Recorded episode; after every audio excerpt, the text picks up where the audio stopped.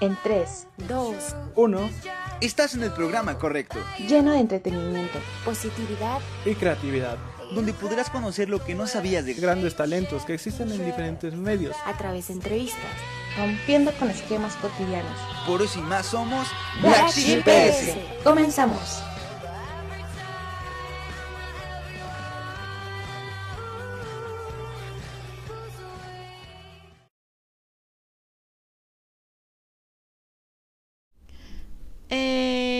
¿Cómo están? Bienvenidos a un nuevo programa de Black, Sheep PS. Pues yo soy Susan Córdoba Yo soy Jimmy Córdoba. y pues bienvenidos a este gran capítulo que hoy tenemos.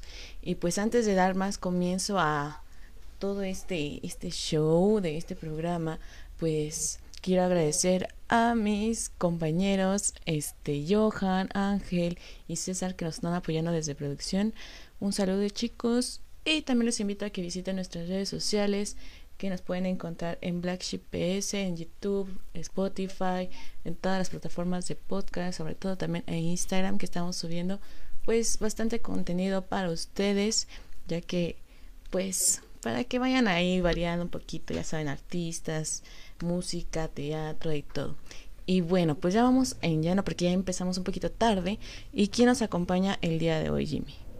Hoy tenemos un invitado muy especial, ya que es alguien que formó parte de las filas de Televisa durante su época de oro, antes de que pues estas redes sociales se enfrascaran un poco en, la, en el tema de las comunicaciones. Y este invitado es Raúl Magaña. Claro que sí. Claro que sí, pues vamos a darle la bienvenida a, a Raúl, que ahorita se está conectando, espera un momento.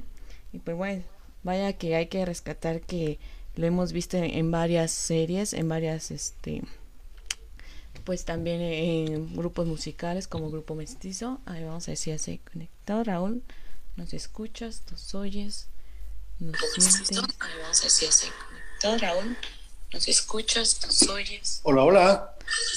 Hola, hola, ¿nos, Ah, nos ves? ¿Nos escuchas? Pero creo que no me ven, ¿verdad? No. Abran los ojos.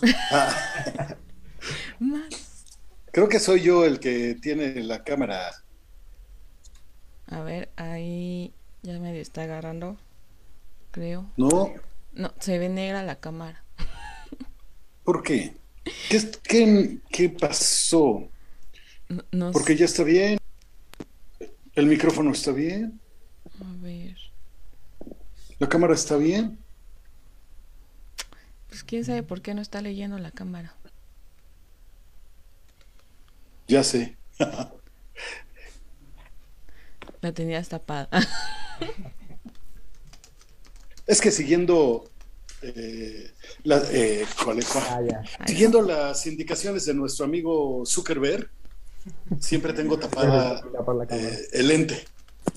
Exacto. Por Por seguridad. Como ven, Pues ahora sí, ya, ya te vemos, te escuchamos. Bienvenido Raúl a esta entrevista. ¿Cómo estás? ¿Qué tal este sábado? Ay, ya no te escucho. solo que aquí Ahí está, a ver. Ah, tenía un poquito de problemas con, con esto, pero ya estoy. Ahí está. Entonces, ahora sí, ya estando bien preparados, ¿cómo has estado, Raúl? ¿Qué tal este sábado? ¿Cómo has estado? Muy bien, muy contento de estar aquí con ustedes, de compartir, de que me inviten a este proyecto y me gusta, me gusta. Pues perfecto. Entonces, También aquí muy emocionados, esperemos que podemos sacar una muy buena plática. Entonces, estos temas, Sí. porque pues una gran trayectoria en la, en la parte artística.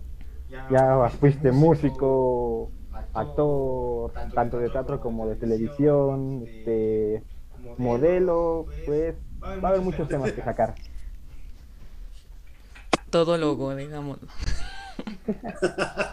Una, una, tengo una, bueno, como, como Susan ya se ha dado cuenta, tengo una mente muy inquieta y, y- y he practicado en muchas actividades, cosa que me hace muy feliz. Y por una parte ha sido bastante positivo, pero por otra parte, eh, por ejemplo, hoy estaba pensando de qué íbamos a platicar y qué íbamos a hacer, me quedé pensando que hasta dónde fue positivo para mi carrera como actor eh, meterme a la conducción. Y creo, creo que, que para mi carrera como actor eh, fue una pausa muy grande haberme metido tan de lleno a la conducción y tantos años, tanto que cuando me han hablado para un casting o cuando me han hablado para, para algunas cosas o voy a algún casting, me dicen, oye, pero tú eres conductor, ¿no? Como si además un conductor no pudiera ser actor. Sí, te quieren encasillar en algo, ¿no? Sí, así es, Jimmy. Como que, como que te tienes que dedicar solo a una cosa. Y no, la verdad es que pues un actor puede ser conductor, puede ser locutor, puede ser eh, músico, hay, hay actores músicos buenísimos, ahí está, bueno, uno de ellos es Johnny Depp, que, este, que no pierde la oportunidad en, en agarrar una guitarra y así, pero aquí en México como que de repente no te creen cuando cambias de una actividad, de un segmento artístico a otro. Así es. También lo vemos con Jared Leto. Tiene su, su banda, si no estoy mal. Y también estuvo en varias películas y muy buen actor también. Exactamente. Entonces, pero así pasa. Inclusive dentro de la actuación, ahora ha cambiado un poco la cosa, pero dentro de la actuación, de pronto eh, había un segmento entre si eras de cine o eras de, teatro o eras de televisión. Y los de cine eh, le hacían menos a los de teatro, los de teatro hacían menos a todos, y el patito feo éramos los de televisión. Como si un actor no pudiera actuar en cada uno de esos segmentos. Sí, ya tenían ahí sus jerarquías, ¿no? ¿Cómo? Tenían ahí sus jerarquías. Sí, pero unas jerarquías muy tontas, como muchas cosas en esta, en esta sociedad en la que vivimos, unas jerarquías muy tontas, muy absurdas, que lo único que hacen es limitar la capacidad de las personas, la probabilidad de desarrollo de las personas y el que sale perdiendo es el espectador porque se pierde la oportunidad de verte en diferentes ámbitos. Sí, también, ahorita que hablabas tú del de, encasillamiento de algunos personajes, también lo llegamos a ver mucho con este actor muy famoso, este Robert Downey Jr., ah, que le, comentaban que pues ya no lo podrían ver diferente al actor, bueno, al personaje de Iron Man, de, de, Tony Stark, que porque ya sería muy difícil que ahí hiciera otro personaje. Pero pues ya lo hemos visto en otras películas, como lo fue Sherlock Holmes y apenas hizo la del juez, y aún así sigue demostrando que pues Ahora sí que es muy buen actor y lo seguiría Y, y también hizo en ese Inter Doctor Dolittle. Exacto. Que tienes toda la razón. El personaje de Iron Man fue tan, y la imagen tan grandiosa. Creo que fueron 10 o 12 años que se, que, que se pasó en, en, esta saga de Avengers. Sí. Entonces, era difícil encontrar, pero, pero la capacidad del actor es tan poderosa que mira que lo encontramos muy bien en esas películas. Y, pero pasa algo muy chistoso. ¿Tú te acuerdas de Robert Downey Jr. antes de Iron Man? Toma la papá. Exacto. Ahí está el punto, ¿no? También. Exacto. De que también tiene que, ver con un auge, hay algo que destaque y ya de ahí ya te encasillan y ahí es más difícil que te saquen de un papel, ¿no? como un como un parteaguas. Claro. Entonces, oye, yo creo que mi lente está un poquito sucio porque lo estoy viendo medio opaco. Bueno, como un parteaguas, ¿o seré yo? En exclusiva. hay, un, hay un parteaguas en la carrera de todos. Hay un punto que después de cierto trabajo te catapulta y te, y te, y te lanza, como puede ser muy arriba, como puede ser también muy abajo. Pero lo que me pasa con, con las grandes estrellas de Estados Unidos, no sé si ustedes lo han pensado, la mayoría de las grandes estrellas de Estados Unidos han tenido que ver con broncas de alcohol, de drogas, han estado en la cárcel, cualquiera de esos o todos. Sí, bueno, Entonces, de repente yo he dicho, ¿qué es lo que me falló? Sí, también es, lo que estamos viendo últimamente en la vida del artista, tanto de músicos como de actores, pues tiene que ver mucho su historia. Ah, ya lo vimos en este programa muy famoso, en lo de La Voz México, no sé si lo conozcas, si lo dices. Sí. Muchas veces este, la gente canta muy bien, pero si no tienes una historia de, de éxito detrás de ti, de que no, empecé desde chico, con una familia muy, muy mal, y pues me tuve que ir superando, luego no, no, no se voltean por ti. O sea, tienes que tener como que esa, ese, ese plus de tener una historia, de conectarte con tu, con tu audiencia, por así decirlo, para que te den la mano y te abran diferentes puertas. Y ya tú depende de qué puerta abras y hacia dónde te, te dirijas en tu cara. Y más ahorita que, pues, ahora sí que eso conlleva la fama, por así decirlo. Eso es como que involucrado en ciertos temas para que el lente te voltee a ver a ti y ya no voltee a ver tanto a tu arte, sino que voltee a ver al morbo que estás provocando en, esto, en estos temas. Pues, pues sí, son muchísimas cosas que involucran eso. En ese, en ese tipo de programas lo único que no me gustó es qué pasa lo que, lo que pasaba antes en el Teletón que de un tiempo para acá lo han cambiado, pero antes eran historias súper trágicas para agarrarte del corazón, para agarrarte de la empatía, para agarrarte de la humanidad y entonces este, aportaras más, ¿no? Pero tú veías el, el, el teletón y acababas llorando, si no, no lo habías visto. Y La Voz México particularmente me está pasando lo mismo. Tiene que haber una historia de una tragedia familiar para que entonces la gente siga a este cantante. Y eso es lo que me parece bastante gacho, porque entonces el talento y la capacidad y el objetivo del programa como que pasa a último término.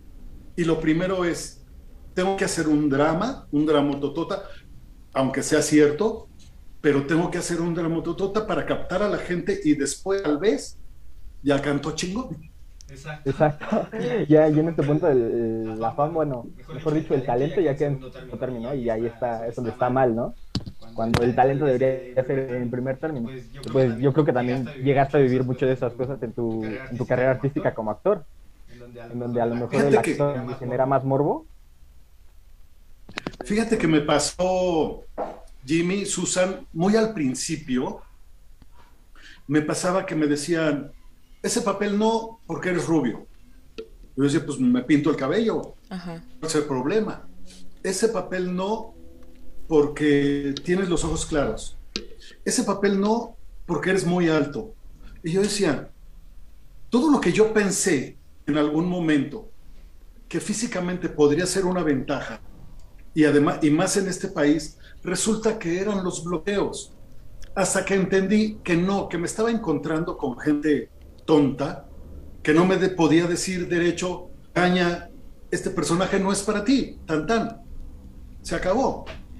Me buscaban un pretexto tan estúpido como eres rubio, tienes los ojos claros o eres muy alto para tratar de... Además era bien intencionado porque era para tratar de suavizar el golpe. Pero la neta es que no estaba haciendo nada positivo porque yo decía, pues me puedo cambiar el, el color del cabello, me puedo poner unos pupilentes, pero no me puedo hacer más chaparro. Y empiezas a dudar, toda esta gente te empieza a hacer dudar de tus capacidades y empiezas a dudar de tus talentos, cosa que debería ser invocable, hasta que encuentras la forma y descubres cómo es ese mecanismo y entonces dices, ah, caray, ya entendí. No es que sea todo chaparro, gordo, flaco. Es que ese personaje no es para mí, punto. Y si eres vendedor, porque todos vendemos algo, y si eres vendedor, nos han dicho que necesariamente al que le vendas te tiene que comprar. Y eso es una gran mentira. El 80% de las personas a las que les vendes algo no compran. ¿No? De hecho, pero por si ahorita estamos hablando de que a veces, en, tal vez en algún tiempo anterior, de que no, las personas no eran directas, ¿no? Y que siempre te decían, ahorita, bueno, nos dices de los excusas, pretextos, y habíamos tocado un tema de encasillamiento que no quisiera perder, en donde a un actor lo mete nada más en solo un papel, ¿no? De, ah, Iron Man, ah, este, ¿A ti te ha ocurrido este encasillamiento de, que te hayan quedado en un cierto papel? Sí, de hecho, eh, a mí me malamente, digamos que hablando en plan de negocio, malamente a mí me divierte más el villano, el villano. El villano miente, el, el villano cuando sufre sonríe y cuando sonríe ya te va a llevar el traste. Entonces, son personas muy ricos para actuar y, para vivirlo, pero resulta que cuando empezaba me decían, no, tú eres güero de ojos claros, tienes que ser el bueno. Y yo decía, pero yo no quiero ser el bueno, yo quiero ser el malo, me encantaría ser un malo con cara de bueno, ¿no? Este, esos son los más malos. esos, esos son más peor me gustaría ser un, lobo con piel de oveja. Y me decían, no. Y mucho tiempo, mucho, mucho tiempo estuve peleando por ser el villano, hasta que, bueno, eh, en las telenovelas infantiles ya me dieron chance de ser, de ser villano, rompiendo un poquito los esquemas que ya estaban puestos. Y fue hasta la fea más bella, donde, ah, porque además los protagonistas tampoco podían ser, eh, en ese entonces, tampoco podían ser morenos o de pelo negro, curiosamente. Entonces, en La Fea Más Bella, Jaime Camil fue el, protagonista y su mejor amigo Agustín Arana, los dos de cabello oscuro, y entonces me dan la oportunidad de entrar como villano por ser rubio. Lo que me había bloqueado siempre me abrió esa puerta es, justo lo que iba a decir, que la, bueno, Betty la Fea, de origen colombiano, se llevó a, lo que fue la televisión, a crear todo un nuevo esquema, donde ahora sigue siguiendo su, su, lema de Betty la Fea, donde los, ahora sí que los atractivos eran los villanos, y Betty que hacía de fea, pues era la protagonista. También en el caso de las mujeres protagonistas, cambió por completo el esquema, porque antes nosotros veíamos protagonistas pues voluptuosas y pues muy guapas. Llegó el Pactaguas de Betty la Fea y ya cambiaron uno que otro paradigma en, en cuestión de telenovelas. Así es, Simi, tienes toda la razón. Y, curiosamente, pero eh, aquí en México la transformación de Betty la Fea no fue tan poderosa como, como en la versión colombiana. Porque si bien eh, Angélica Vale eh, la hacía muy bien de fea y cuando tenía que ser la mujer bellísima, sin ofender y sin, ojalá que no vaya a, herir susceptibilidades, pero cuando tenía que ser esa mujer bellísima con esa transformación, no se llegó al grado, ¿no? algo, ¿no? En cambio, nos, como que nos quedó a deber un poco, no de actuación, sino la parte de el patito feo que se convierte en cisne. Y la verdad es que yo nunca vi al cisne. De, el patito dejó de ser feo, pero tampoco fue el águila real. ok, como que sí. y sí escuché opiniones en esa de la peli, bueno, de la telenovela, de que decían que esperaban más también de la Angélica, ¿vale? Porque dijeron, ok, sí está bonita, pero como que todos esperaban un más, más. Y creo que en producción, bueno, tú estando dentro del elenco, pues no fue, ahora sí que el, la, eh, las personas que lo vieron no fueron los únicos que opinaron eso. Ahorita escuchándote vemos que pues también, ¿no? esperas como un desarrollo más porque tú vives en la en la serie. Tú estás ahí, tú representas un personaje y tú piensas que ya va a ser como que el momento más esperado, pero es como que no, no tanto, no te emociones. Bueno, es que también, eh, eh, en el papel que hizo eh, Ana María Orozco en la novela colombiana, Ajá. sí dejó la batuta muy alta, ya que pues esta actriz colombiana demasiado guapa, pues hizo esa transformación como tú lo mencionas de Paseo a Cisne de una manera increíble y también lo fue mostrando gradual y es el momento del final de la novela donde pues ya se ve el cine totalmente transformado y dejó la batuta muy alta para los demás ex que, que produjeron esta novela. Así es, aunque en general la telenovela la telenovela más, La Fea Más Bella, versión mexicana, en muchos aspectos superó a la... A la... Baja de internet, pero ¿Ya se conectó? Ya regresamos. Ah, pensé que se había perdido la conexión. Sí se perdió por un momento, pero ya. Qué bueno. Se estabilizó. Bueno, ahora sí, volvemos a, a, a, lo que estábamos continuando, de que La Fea Más Bella en la, fue una novela muy querida aquí en México, porque sí, sí tuvo su muy. auge y sí tuvo gran impacto en las personas y con eso llevo a cómo fue, no sé si fue alguna diferencia tu trato al representar un villano. Ya después en la calle, no sé si hubo alguna diferencia en cómo te veían, porque vaya, que sí nos espantaba ahí en ese Ariel. Sí nos daba como Ariel que... Villarroel. y, y imagínate que... Ajá. Dime, dime, dime. No, imagínate que te vayas ahí en la calle o encontrando, no sé, en la el súper y que veas al villano, ¿no? Y te dices, no, pues hasta te da cosa acercarte. Pasó, pasó algo muy chistoso. Ajá. Yo, después de las telenovelas infantiles, donde hice algunos villanos, eh, eh, entré a un programa conductor, a un programa de revista que se llamaba Vida TV, con Lea Montijo y Lili Brillanti. Y entré y estuve ahí. Y la verdad que es, es, una imagen muy bonita porque es un programa muy familiar, de mucho cotorreo, de mucha vibra. Entonces ahí la gente te quiere mucho porque todo es buena vibra, juego, cotorreo y, y, una parte muy humana.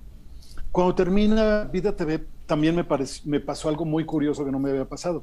El último día que estuve en el foro de Vida TV, entro al foro de La Fea Más Bella.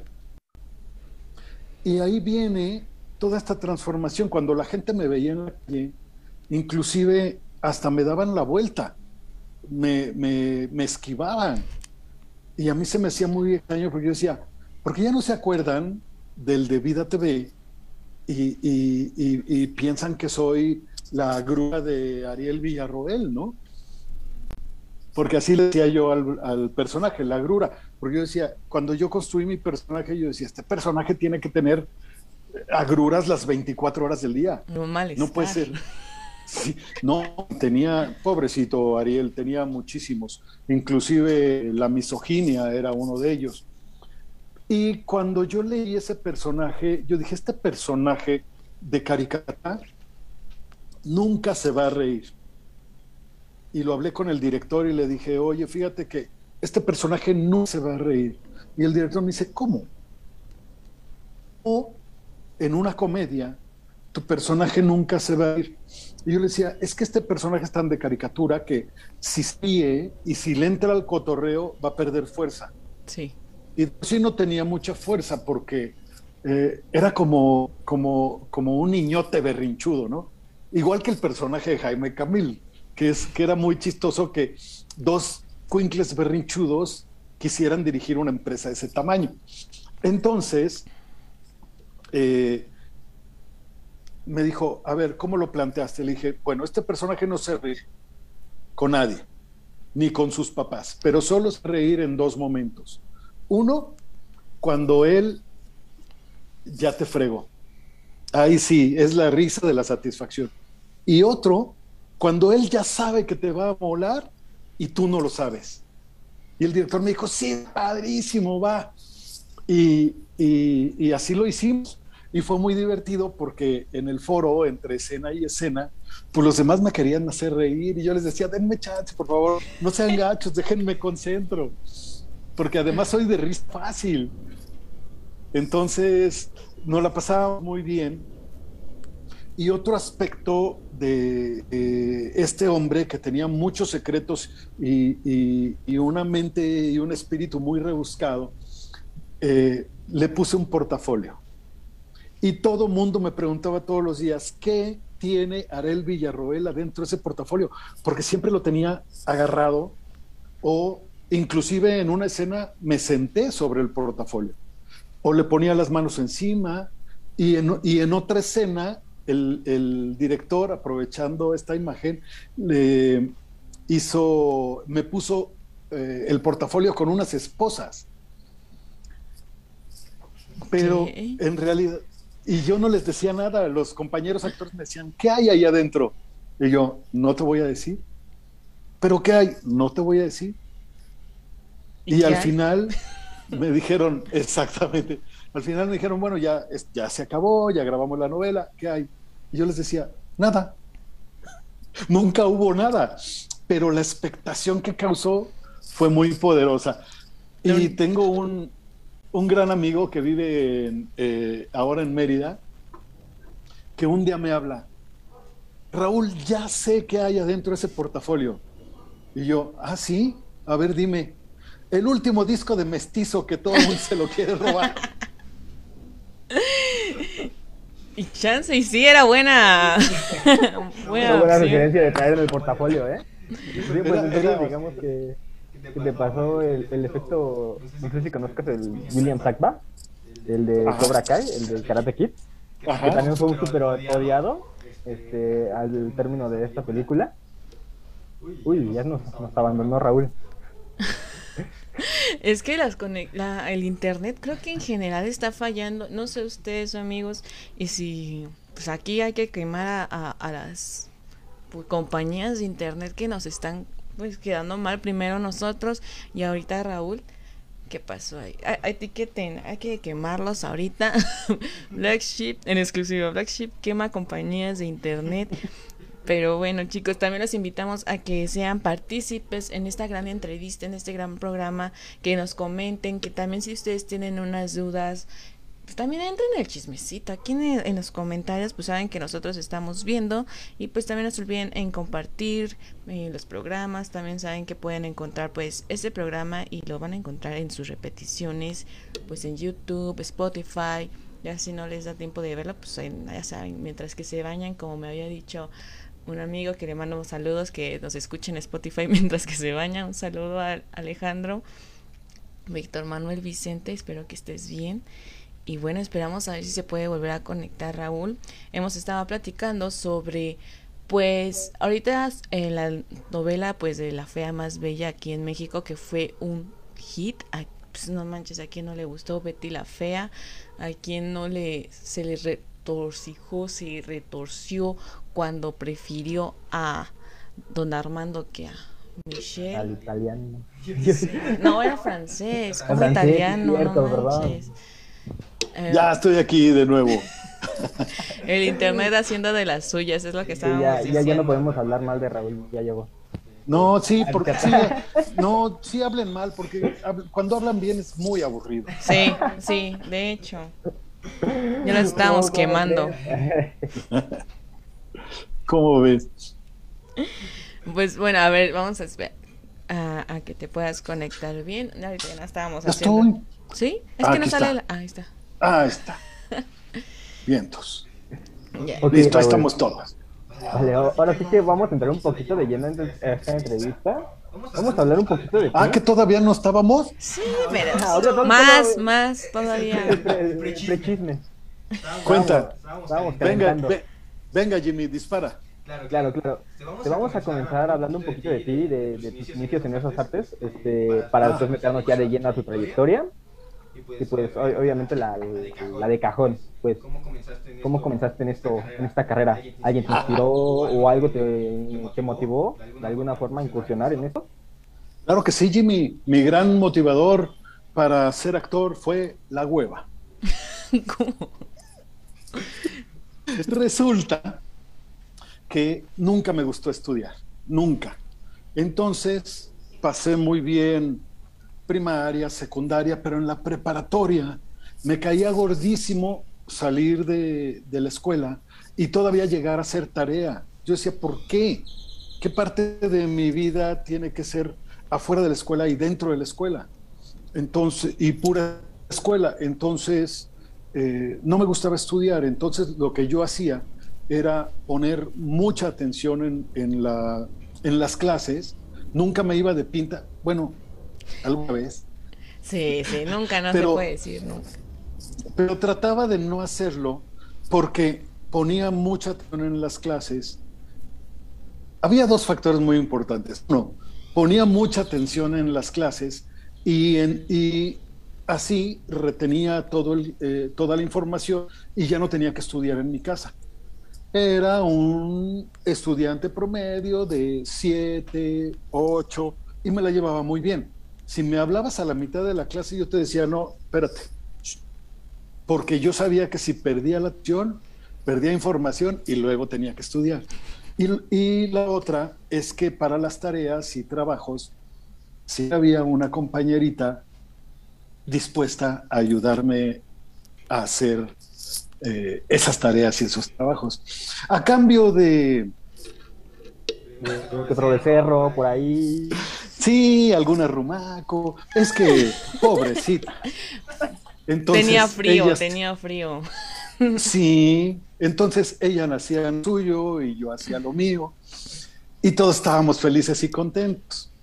De repente, en ese entonces en México hacían muchas películas extranjeras y, necesitaban muchos extras eh, güeros de ojo claro.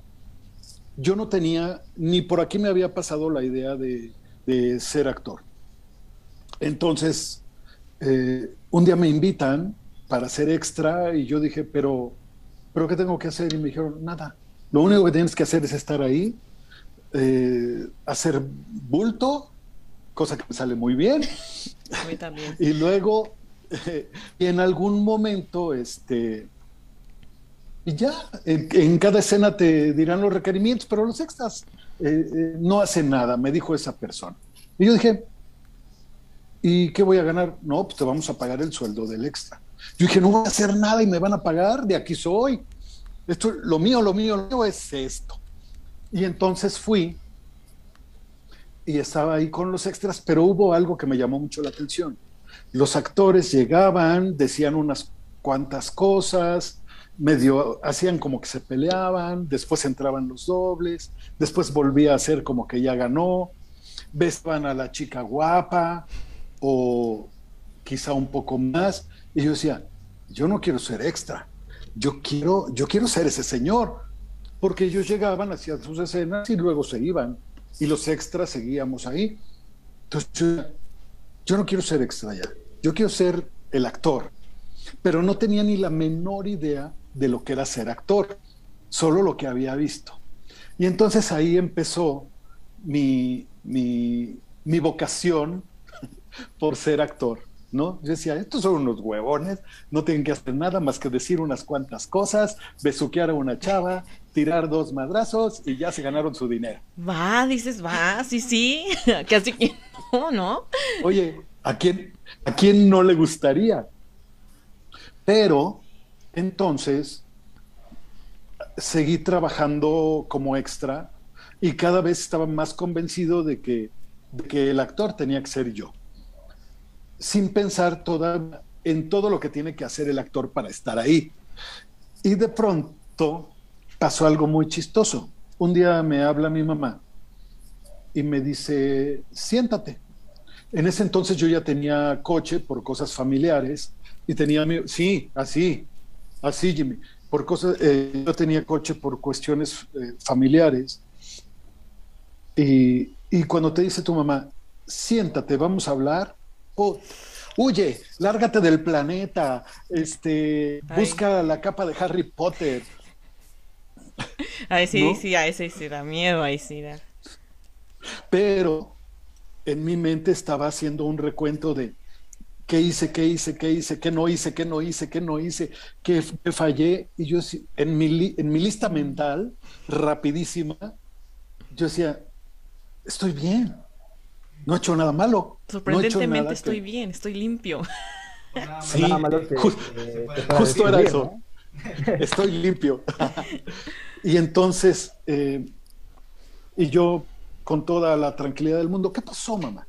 ¿Qué se te ofrece? ¿Para qué soy bueno? Y me dice, muy seria mi mamá, con, con esa cara que tienen las mamás cuando, cuando algo les está preocupando, que, que, todavía es peor, porque cuando es regaño ya sabes de a cómo te toca, pero esa cara de angustia, preocupación y que no sabes para dónde va, de repente le dije, ¿qué pasa? Y me dice mi mamá muy seria, ¿andas en drogas? Y yo, ¿qué? ¿andas en drogas? Y yo, no, mamá, ¿por qué? Bueno, es evidente que si anduviera no te lo diría. no así. No así tan. Pero, sí, ¿no? Pero, pero no. ¿Por qué? Y me dice mi mamá muy seria, hace tres meses que no te doy dinero. Y yo sabía que algo se me olvidó. Hacía tres meses que no me daba para dinero y me dijo, lo peor, no te he dado ni para gasolina. ¿Por qué era importante la gasolina? Porque yo tenía coche, pero mi obligación y la necesidad de mi mamá era que yo llevara a mis hermanos al escuela y los recogiera. Entonces, cuando yo hago todo este recuento, decía, pues no he dejado de, no, he llevado a mis hermanos a la escuela, no he dejado de, de, llevarlo, de llevarlos a la escuela, entonces todo estaba bien. Entonces ya le dije, no, pues fíjate que estoy trabajando como extra. Dice mi mamá que no supo qué hacer, que es una de las pocas veces que las mamás no saben qué hacer. Y, ya después de muchos años me lo confesó. Y le dije, ¿por qué? ¿Por qué no supiste qué hacer? Me dice, ¿por qué? No te podía regañar por trabajar. Porque si te regañaba por trabajar, corría el riesgo de hacerte un huevonazo. Bueno, ya era medio huevón. Pero aún más. Pero, que a trabajar más.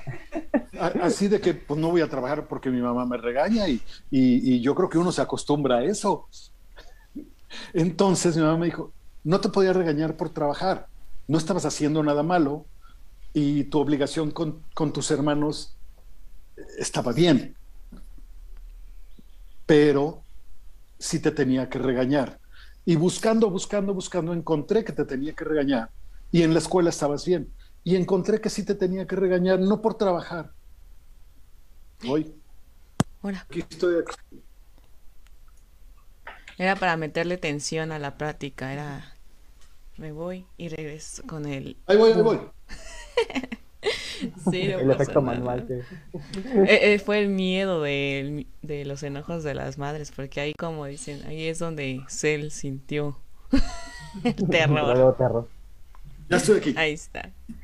Es que se iba a acabar la batería, lo bueno es que estaba preparado. Ah, bueno. Bueno, entonces, este, me regañó por la mentira por no decirle que estaba trabajando y por no, y por no decirle lo que estaba haciendo, porque al final del cuento pues eres menor de edad y tus, y tus padres tienen que estar de acuerdo o no con tus actividades. Entonces me dijo, no te, no te regaño por trabajar, no te regaño por la escuela, no te regaño por tus hermanos, te regaño por, por ocultarme las cosas. Y le dije, bueno, mamá, pues aprovechando, ahí viene lo bueno. Aprovechando el momentito, ya decidí que voy a hacer el resto de mi vida. Y mi mamá ya en otro mood, ¿qué vas a hacer, hijito? Voy a ser actor. ¡No! ¡No! Prefería que te drogaras. Ahora sí, ¿no? Prefería las drogas. Si en ese entonces hubiera TikTok, ahí hubiera, ahí hubiera salido la canción de Oh no, oh no. Porque evidentemente a mi mamá le cayó como patada de mula que quisiera ser actor. Otra vez me dejó. Y un par de días después volvimos a tener la, conversación de, lo que había decidido. Y me dijo, y me dijo mamá, oye, este, ¿sigues pensando lo mismo? Y yo, claro que sí, mamá, voy a ser actor. Y me dijo, no, no vas a ser actor. En esta casa, ahora sí como mamá. En esta casa es mi casa y son mis reglas y en esta casa no hay lugar para actor. Así que te cortas el cabello, traía el cabello un poquito más largo que ahora, te cortas el cabello y te pones a estudiar. Y yo, rebelde, y yo ya había tomado una decisión sin saber lo que era la, actuación en realidad. Pero yo ya había tomado una decisión y le dije, no, voy a ser actor. Y mi mamá, no, en esta casa no hay actor yo voy a ser actor, que no, que sí, que no. Hasta que mi mamá se desesperó y me dijo, si quieres ser actor, en esta casa no hay lugar para ti. Y yo, ah, sí, pues va. Y agarro mis cosas y empiezo a hacer una maleta que la, yo pensé que no iba a pasar nada. Y yo pensé que era un momento de fricción madre-hijo, porque además estaban mis hermanos, estaba la familia ahí. Entonces metí tres chunches en una maleta que no me acuerdo ni siquiera qué. Yo creo que no metí ni calzones.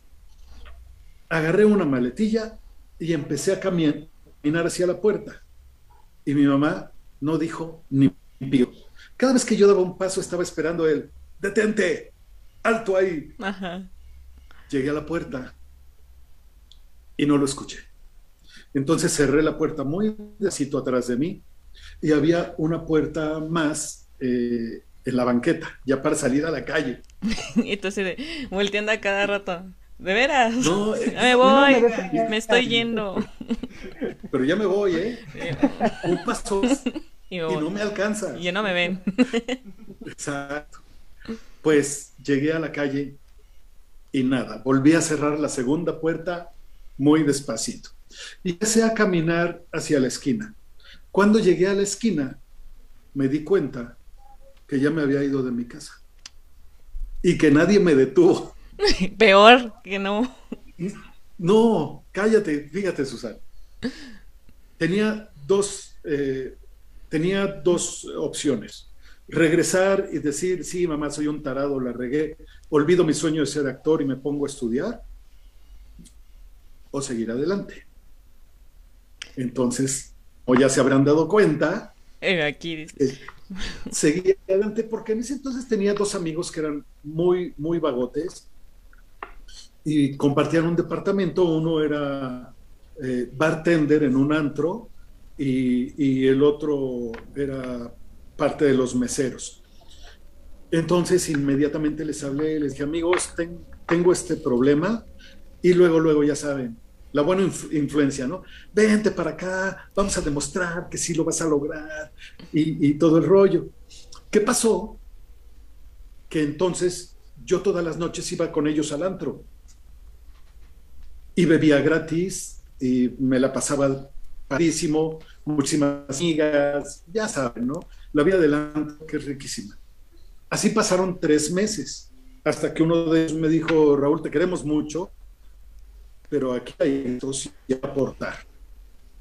Y, y, tú lo único que estás aportando es puro desmadre. Entonces yo dije, ah, qué malos amigos. Primero me ofrecen su casa y luego me la cobran. Entonces, pero yo ya sabía que iba a llegar ese momento, solo que estaba llegando hasta las últimas. Y entonces empecé a buscar qué hacer, seguía, trabajando como extra, pero ya no me convencía mucho porque yo ya había decidido ser actor, aunque no sabía de qué se trataba la actuación. Entonces, en, los tiempos libres de, de la estreada, compraba ropa en las tiendas del centro de la ciudad y la vendía en abonos. La vendía a las las, eh, a las chavas que trabajaban en el VIPS, a las meseras, a la cajera. Entonces todas las tardes me iba a tomar café VIPS y todas las tardes recorría como tres o cuatro VIPS haciendo mi venta cuando no tenía trabajo. Pero eso ya era padrísimo porque siempre tomaba cafecito gratis, todos los días cenaba gratis y, y, ganaba dinero como extra o ganaba dinero como, como vendedor en abonos. Y todo estaba muy bien pero yo estaba eh, lejos de la idea de ser actor, que era por lo que había salido de mi casa. En ese inter conocí a una mujer, una mujer bastante eh, mayor que yo, pero una de las relaciones más bonitas de mi vida, nueve años mayor que yo. Órale. Sí, y además, la verdad es que yo era un chamaco, pero yo no entiendo, sí, en qué momento ella decidió hacer una para conmigo, pero lo hicimos. Y entonces traigo al negocio de la ropa en abonos, pero ya no me gustaba. Entonces empecé a hacer ropa de piel. No, primero un amigo me dijo, oye, yo tengo ropa de piel. De ropa de piel. Y yo dije, wow, ropa de piel. No, no, no, pobre. Con esa chava con la que vivía fue un negocio que, que nunca debió haber existido, porque yo agarraba la ropa de piel, que además se le ganaba muy bien en ese entonces, y iba iba de casa a casa con las amigas y las amigas de las amigas, y entonces este, ahí se probaban la ropa de piel, pero nada de que, ay, espérame, Tito, voy a la recámara y vengo. No, ahí delante de mí, y tal, y cómo me queda, y, cómo se me ve. Entonces, un negocio muy alcahuetín, que disfrute mucho también. No, pues sí, siendo el mejor, así que como hombre, no, a alguien no le va a gustar estar ahí viendo viejas bichis, ¿o sí? Pues, pues como hombre y como mujer, de repente veía cosas muy lindas. Claro. De repente veía cosas que me causaban pesadillas. tun, tun, tun, tun, tun, tun, ahí la musiquita de terror.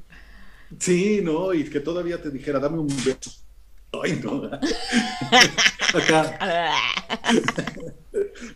bueno, pero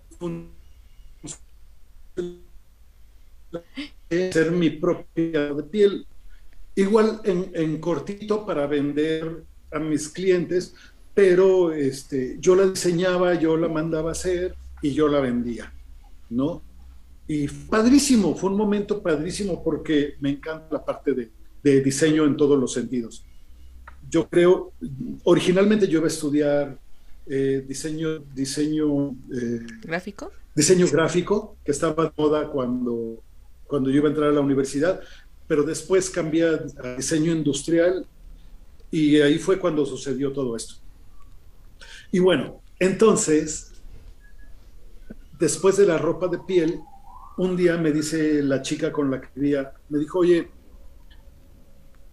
llevas tres meses insoportable, llevas tres meses de mal humor mañana, tarde y noche, y la verdad eso no está padre. ¿Qué, vamos a hacer? Y malamente le dije, no vamos a hacer nada. Tú vas a seguir tu vida, y yo voy a seguir la mía.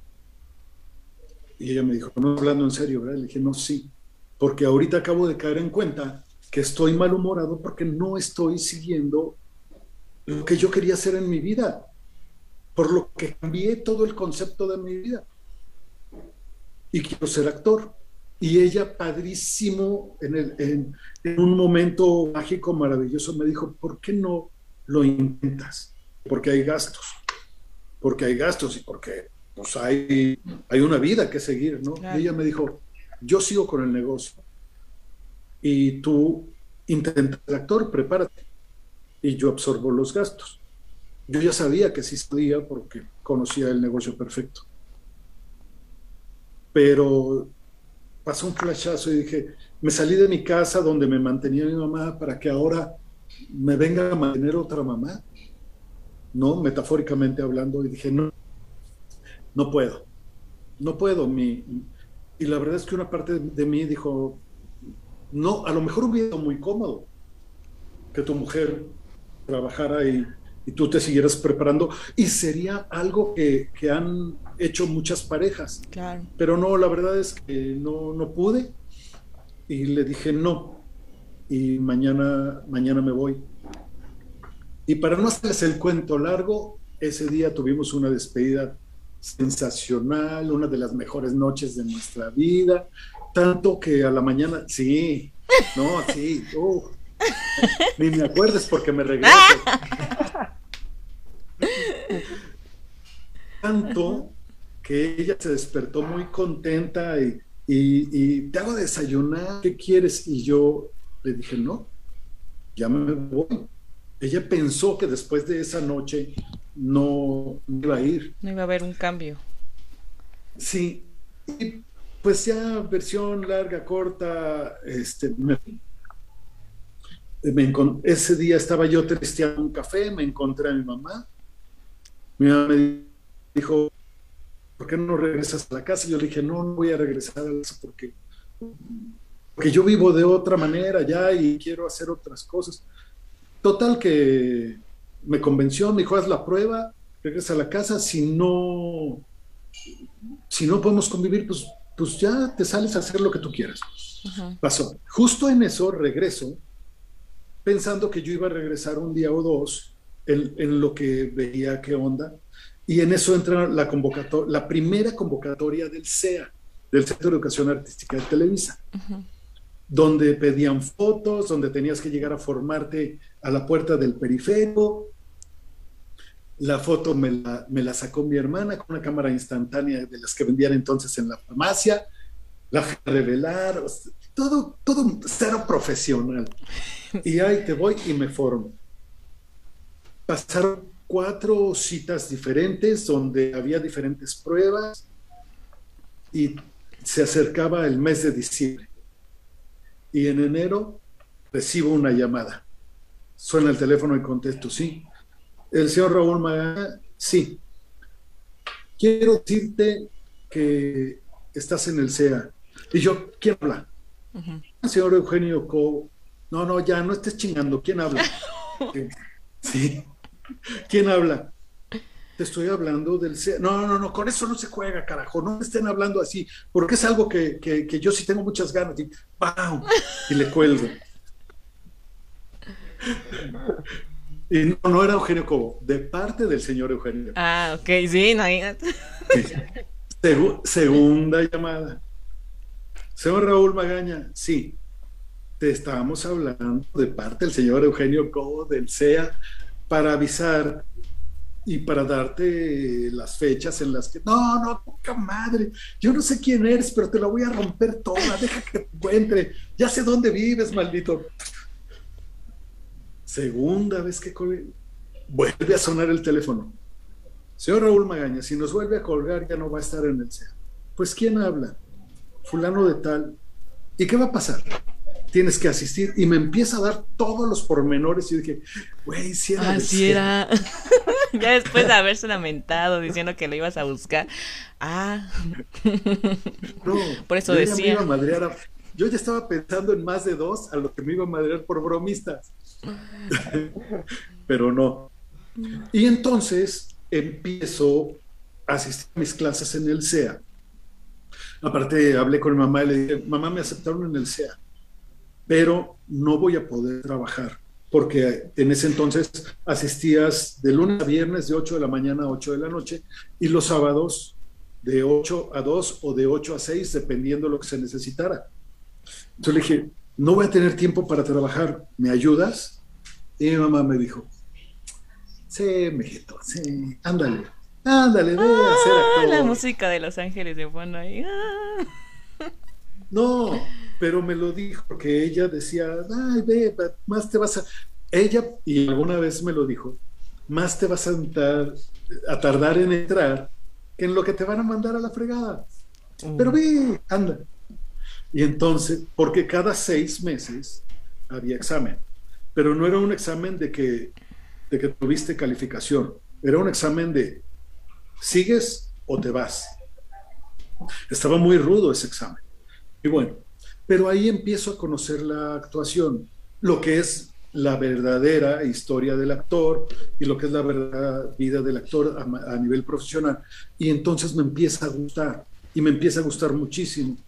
Y todo lo huevón que era en la escuela, que no me gustaba, no me gustaba leer, no me gustaba hacer tarea, aquí pasa todo lo contrario. Me, me encanta la literatura dramática, empiezo a leer, empiezo a leer por gusto, que es una cosa, eh, fue un cambio chistosísimo. Empiezo a leer, empiezo a ver películas, películas que nunca en mi vida me hubiera imaginado ir a ver, que no fuera de acción.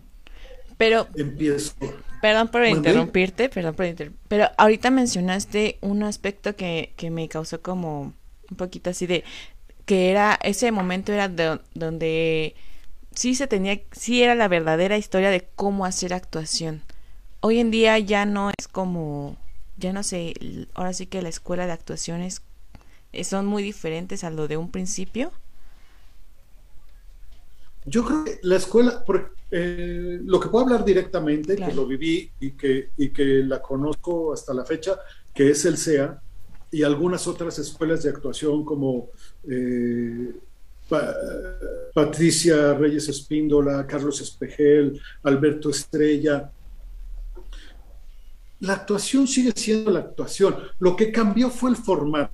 Por ejemplo, hace muchos años, muchos, en, una, en, en tu clase de actuación, el, el director o el que iba a ser tu director de tu primera obra, lo primero que les decía a todos, los ponían en el escenario, los ponían en el salón y les decía a todos, encuérense. Y todos decían, oye, pues yo estos eso. Es que se empezó, ya se, empezó a grabar, pero sí, sigan, sigan, perdón. Ah, está muy bien. Entonces, sí me llegó el aviso. Oye, y entonces eh, cambió la actuación, pero lo que cambió fueron eh, los formatos. Lo que ha cambiado son las formas de actuar, que, que, tienes que estar preparado para eso. No es lo mismo, hablando de la, del ejemplo más poderoso, no es lo mismo actuar en una ópera, donde tienes que tener la capacidad operística para poder desarrollar, que actuar en en, la obra de teatro de la escuela, ¿no? También eh, no es lo mismo actuar para, para el cine, actuar para el teatro, que actuar para la televisión. Y sobre todo, hay un mito que dice, pues no importa si eres buen actor o no, en la televisión, total, si te equivocas se repite. Y dices, wow, si se repite, claro que se repite, ni hablar. Pero ¿qué pasa si los tres estuviéramos en la misma escena? Y tú, Susan o Jimmy, estuvieran haciendo la mejor escena de su vida, la del Oscar, Palmas de Oro, el Ariel, y de pronto Raúl se equivoca y la tienen que repetir. Sí, no, como que como que ah, sientes el... Es una, es una parte humana, tan humana, donde para que una escena sea mágica, se reúnen tantas cosas al mismo tiempo que dices, sí, sí se va a repetir y va a salir una buena escena, pero la magia de esa escena es difícil volverla a repetir. Entonces, pues porque decían, es que el actor de televisión ni siquiera tiene que ser tan buen actor. Y yo siempre he dicho, no importa de qué seas actor, tienes, actuar es actuar. Y tienes, lo único que tienes que conocer, que muchos actores no saben, lo único que tienes que conocer es el medio para el que estás actuando, primero, para saber la forma en que te vas a desarrollar. Y segundo, cuál es el género que estás haciendo. Porque ahora hay un nuevo género, hay un nuevo formato que es muy joven, que es el de las series. Ajá. Entonces, ¿cómo mantienes un personaje o una serie? ¿Y qué tal si de repente ya te mataron pero a los productores se les ocurrió que viene eh, la segunda y tercera temporada y el que ya mataron, por alguna extraña razón tiene que regresar, que ha sucedido. Entonces ahí es donde el actor tiene que usar toda su capacidad y, y hacer que esto funcione desde su personaje.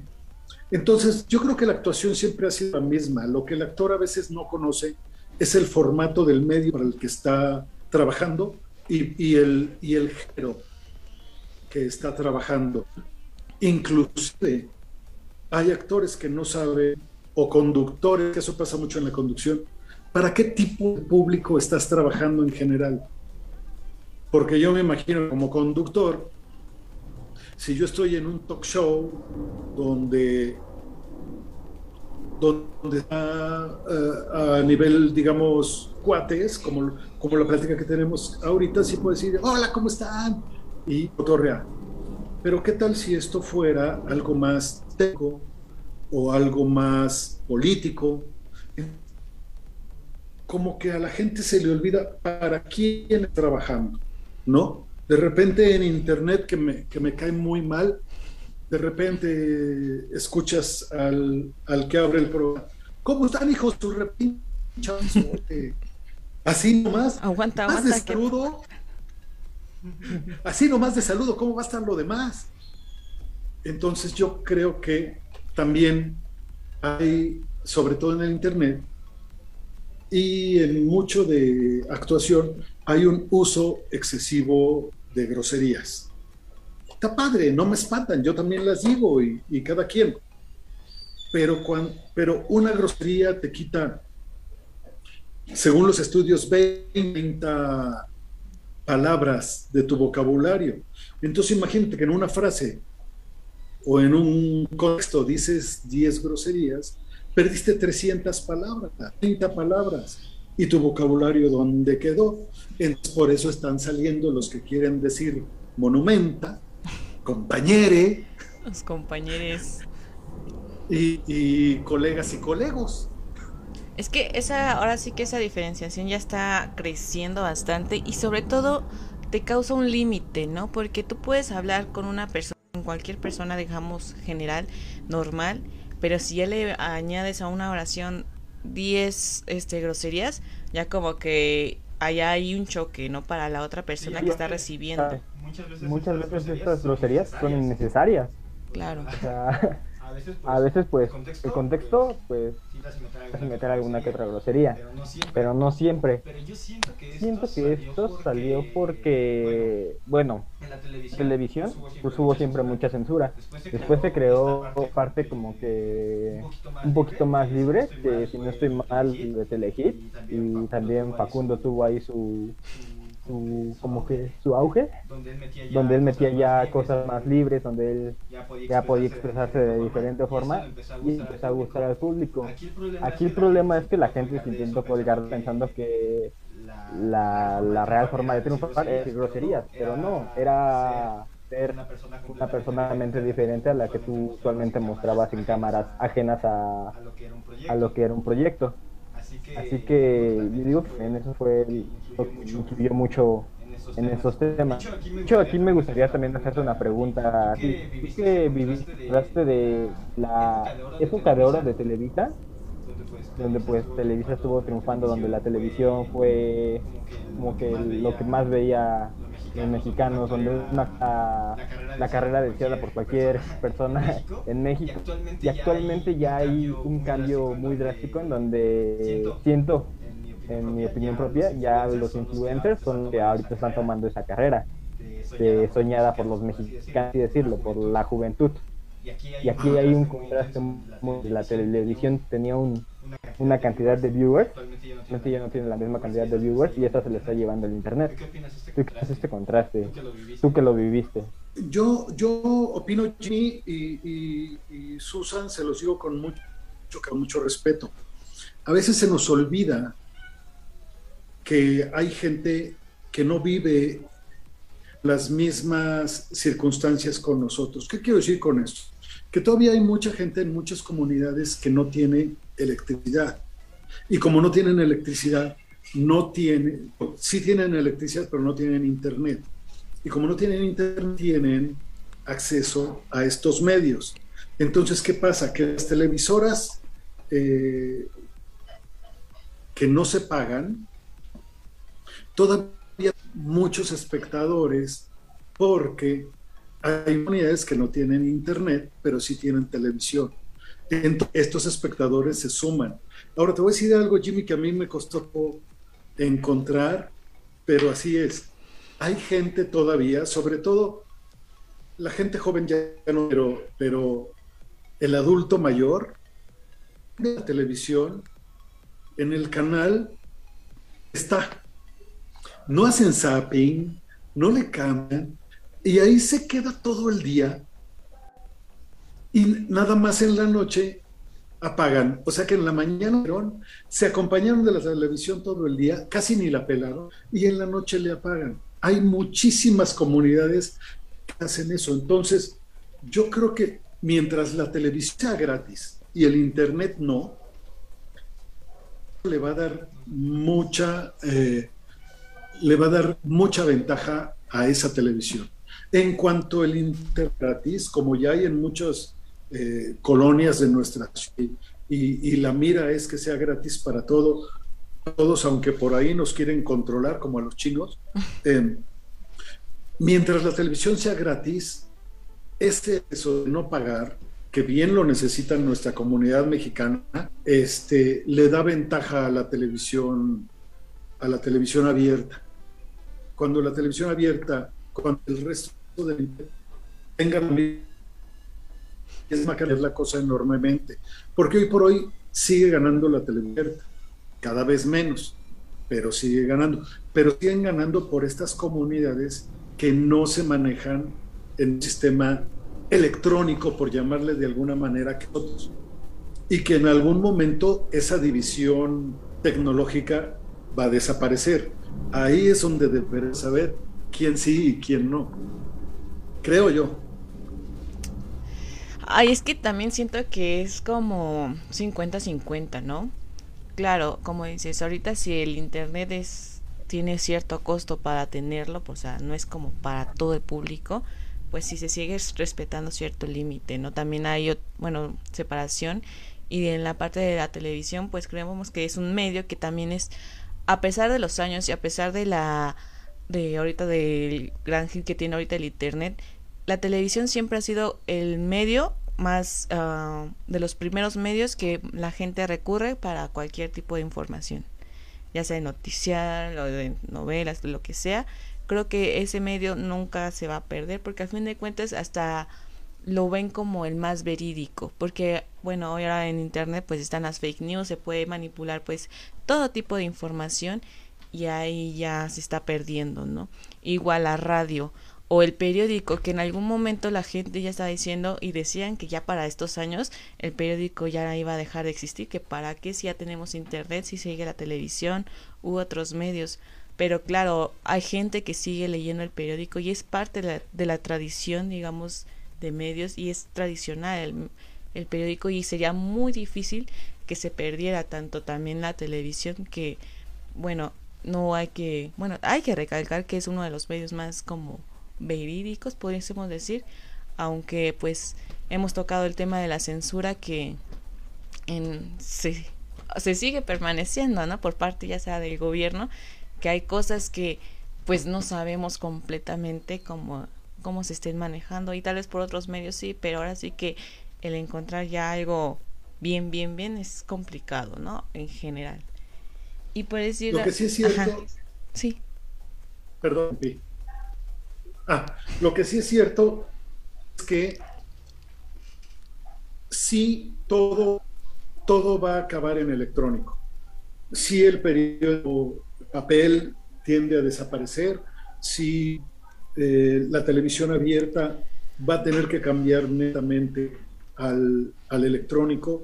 Yo creo que sí, inclusive nuestro papel moneda la moneda física se está convirtiendo en electrónico. Entonces, yo creo que sí, dentro de unos años, todo electrónico, pero al final del cuento, nuestra tarea, como bien dijiste, Susan, es, y, es definir a quién le creo y a quién no, porque en estos medios de, del Internet es dificilísimo y sí tienes que hacerte a la tarea de decir, este sí le puedo creer y a este no, porque como hay mucha eh, información objetiva, hay mucha desinformación o, o, información fake que está de moda. Odio el spanglish, pero, pero, pero así está. Entonces, sí de pronto es una tarea el, el buscar tus medios con los que convives y, y, eso la televisión no te lo propone. La televisión nada más te dice, o ves este canal o ves el que tú quieras, pero no tienes que dudar en creerme o no, que esa es una gran diferencia, ¿no? Claro, claro. Pero bueno, antes de ya irnos más a este tema de, de las fake news, de las de sobre los accesos a la información, volvamos un poco más a tu trayectoria, porque si no, ya sabes que nosotros nos vamos como en tobogán. Pero quiero preguntarte también algo, algo más, este, un poquito más intenso en el que tú en algún momento te has arrepentido, o ahorita te has arrepentido de haber participado en algún proyecto o algún audiovisual. No, ¿hay algo que yo no sepa? No lo sé. No ¿Me sé. estás hablando de algo que no sé? Pues ahorita que lo menciones, tengo aquí unas, unas fake news. No. ¿Una carpeta? Una carpeta. no, fíjate que, que no. Eh, quizá si, si tuviéramos esa oportunidad de regresar el tiempo en donde has tomado decisiones importantes, quizá en este momento sí regresaría a un momento donde diría, o eres cantante, o eres eh, actor o eres conductor. No porque puedas hacerlo o no, sino que cada carrera es como una novia muy celosa. Claro. Y andar pimponeando, inclusive eh, eh, bailando, como lo fue el show mujeres, donde, donde pasé dos años y lo disfruté muchísimo pero en el, en el grupo mestizo donde estuve cinco años y lo disfruté muchísimo, pero creo que para formar una carrera profesional, tanto ping-pong, eh, creo que habría, habría que considerarlo y ubicar más un, una, una, línea, una línea bien trazada. Creo que eso, eso sí lo haría. No me arrepiento de nada de lo que he hecho, no me arrepiento de ningún proyecto, porque a nivel de espectáculos, pues, una carrera muy aburrida. No tengo chisme, no tengo broncas, no tengo este hasta ahora malos Ah, aburrida. Entonces, entonces ¿qué? ¿Cómo va a ser aburrida? Le, le hiciste a todo. O sea, estuviste en tu grupo musical, en teatro, en- de conductor, de actor, durante, si no estoy mal, alrededor de 16 novelas más o menos. ¿Cuántas? Este, ¿16? No, creo que un poquito más. O sea, imagínate, ¿cómo va a ser aburrido área? No, me refiero, me refiero a nivel de, de, de programas de espectáculos. Ahí, Pero-. Pero no, Jimmy, bien, bien lo has dicho, una trayectoria de más de 30 años de profesional y, y sí, eh, más de 20 telenovelas, obras de teatro, este, el, canal, el canal que he creado ahora, Conéctate en línea, donde tengo una colaboradora que no me cae muy bien, pero porque da mucha lata. A ver, es que Creo sí. que la pueden, creo que la pueden encontrar en el Instagram como Sur Rabbit. Ay, sí, quién sabe, quién sabe, pero es que luego hay colaboradores que... mm, mm. Pesadísima, ¿eh? No, la verdad es que la verdad es que creo que profesionalmente hablando y a nivel vida me la he pasado muy bien. He disfrutado mucho eh, el teatro, inclusive he producido teatro en algún momento, el teatro, la televisión. Un medio que me encanta, en el que he trabajado muy poco, es el cine. Y así, cada, eh, te digo, lo de, lo de solo para mujeres y lo de mestizo, hablo de, de baile y, canto, fueron dos proyectos que también marcaron mi vida muy bonito.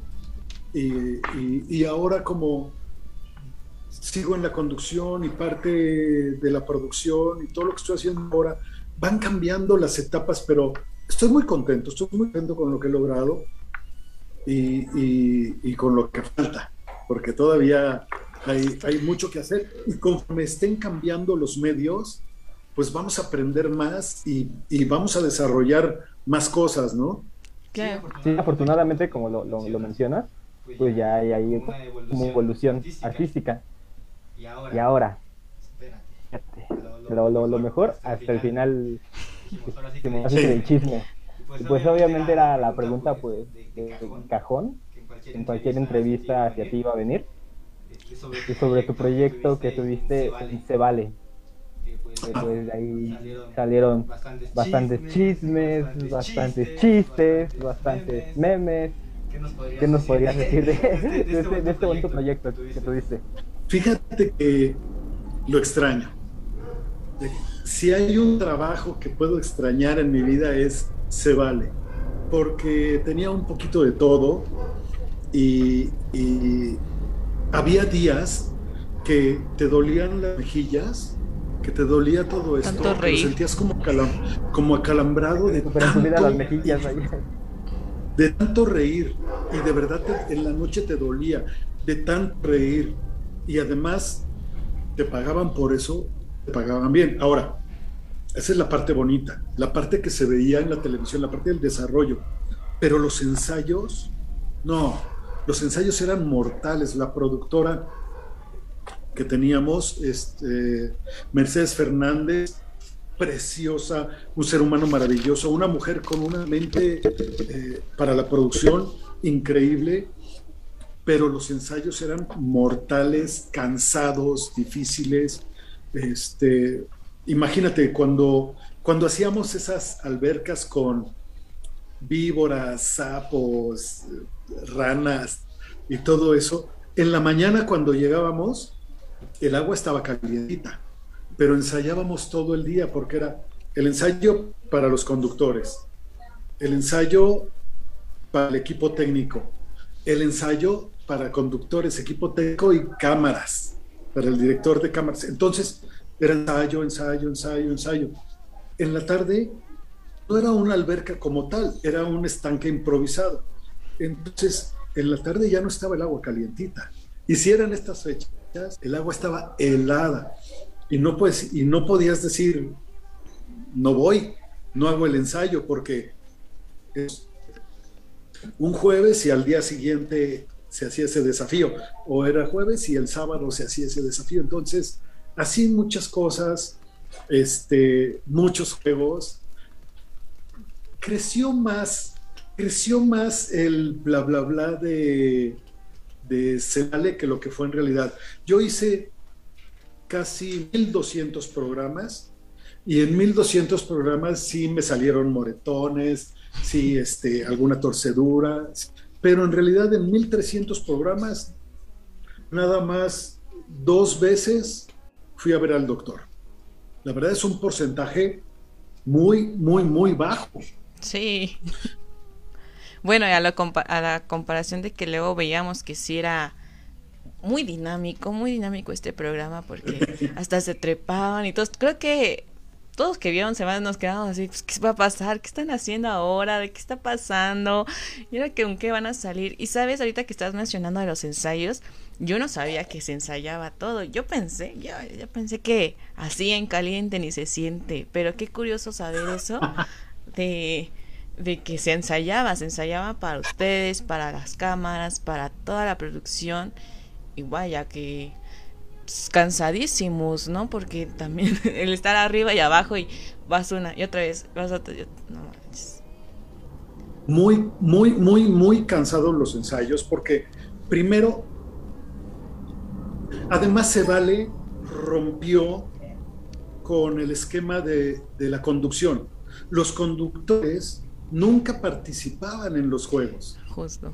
Y, y en este programa se rompió eso y no, los conductores conducen y además participan.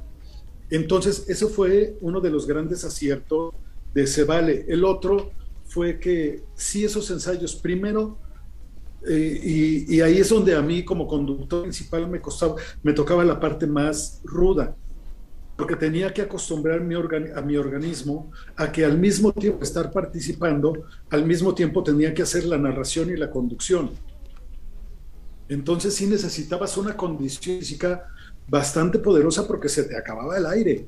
Y, de repente después de correr decían, habla y, y dices, es que no puedo hablar. Y entonces tu compañero conductor tenía que entrarle a quite.